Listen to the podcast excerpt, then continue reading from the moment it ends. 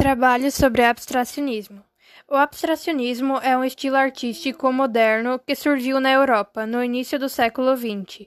A arte abstrata é representada por figuras da natureza e sem a imitação do mundo.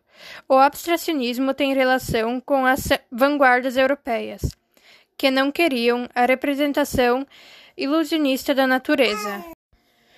Vários artistas e movimentos artísticos estão interligados à abstração, que foi um dos principais eixos da arte no século XX.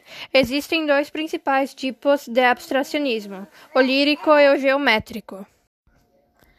O lírico está mais relacionado aos sentimentos e às emoções, e o geométrico é, são linhas mais acentuadas, e ele tem como objetivo fazer tudo o que não é geométrico se tornar. Dentro do abstracionismo lírico, podemos citar o pintor Kandinsky, que é, foi considerado o primeiro dos pintores do abstracionismo. Ele se inspirava na música.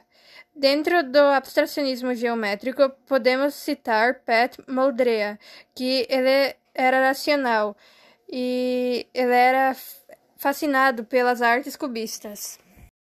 No Brasil, o abstracionismo estava na mão de vários artistas, como por exemplo Antônio Bandeira, Cícero Dias, Ivan Serpa, Iberê Camargo, Valdemar Cordeiro, entre outros. Mas Ma Manabu Muabi foi o iniciador do abstracionismo do Brasil.